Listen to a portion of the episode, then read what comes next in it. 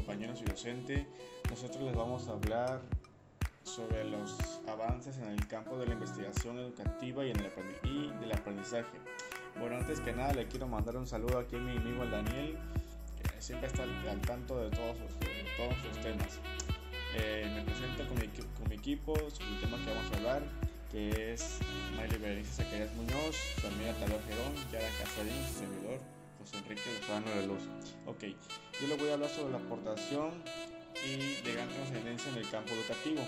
Les voy, a leer les voy a leer y les voy a explicar. Es el entendimiento del papel que juegan los efectos de la motivación en el aprendizaje y de cómo la configuración de nuevas prácticas para guiar, para guiar los aprendizajes tienen como impacto en el bienestar de los estudiantes, su desempeño académico e incluso su permanencia en la escuela y conclusión de estudios. Resulta vez más claro en las que las emociones tienen una huella duradera positiva o negativa en los logros de aprendizaje. Por ello, el querer hacer de la, de la escuela es una clave para ayudar a los estudios a los estudiantes perdón, a reconocer sus propias emociones, expresarlas, autorregulares y saber cómo fluyen en sus relaciones y proceso educativo. Bueno, aquí, como lo sé, eh,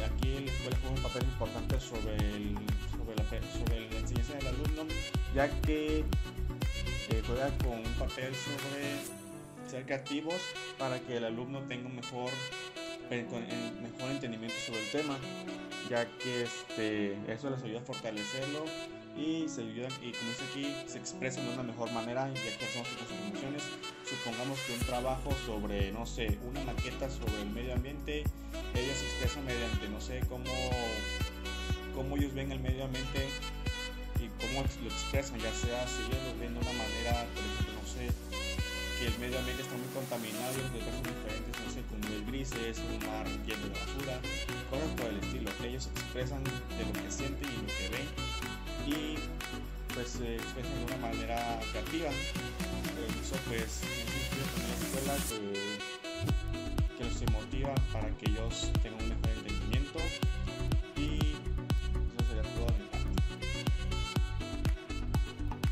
Mi nombre es Yara y yo les voy a seguir hablando sobre el tema de los avances en el campo de la investigación educativa y del aprendizaje. El énfasis en el proceso de transformación de la información en conocimiento implica reconocer que la escuela es una organización social compleja y dinámica, que ha de convertirse en una comunidad de aprendizaje en la que todos sus miembros construyen conocimientos, habilidades, actitudes y valores mediante procesos diversos que atienden las necesidades y características de cada uno de ellos. Entre los métodos de enseñanza para promover la indagación, la creatividad, la colaboración y la motivación se encuentra el aprendizaje basado en preguntas, problemas y proyectos, el cual considera los intereses de los alumnos y los fomenta mediante su apropiación e investigación.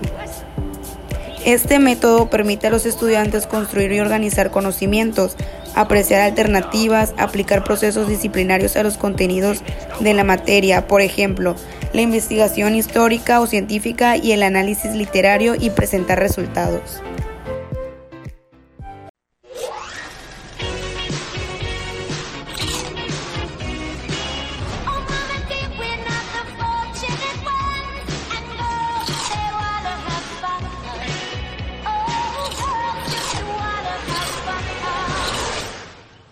Jovenazo. ¿Está tapando la entrada de mi casa? Ahorita me muevo. No, tranquilo, no pasa nada. Eh, mis sabritas. Chicos, llévensela. Sabritas, irresistibles.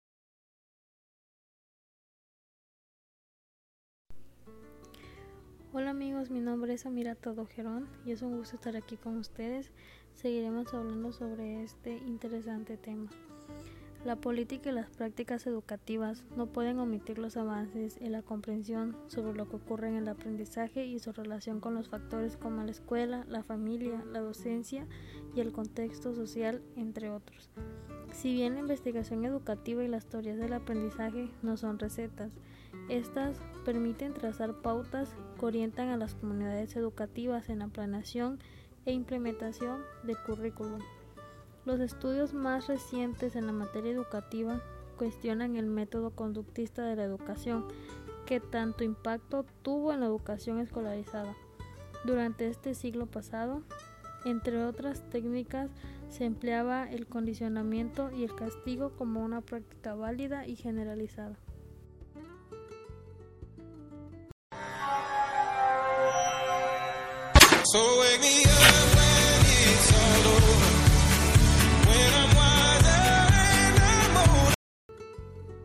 Yo soy Maili Berenice y les voy a seguir hablando de este interesante tema y nos sigue diciendo que el análisis interdisciplinario ha permitido identificar elementos sociales que contribuyen a construir ambientales de aprendizaje favorables para diferentes personas y grupos.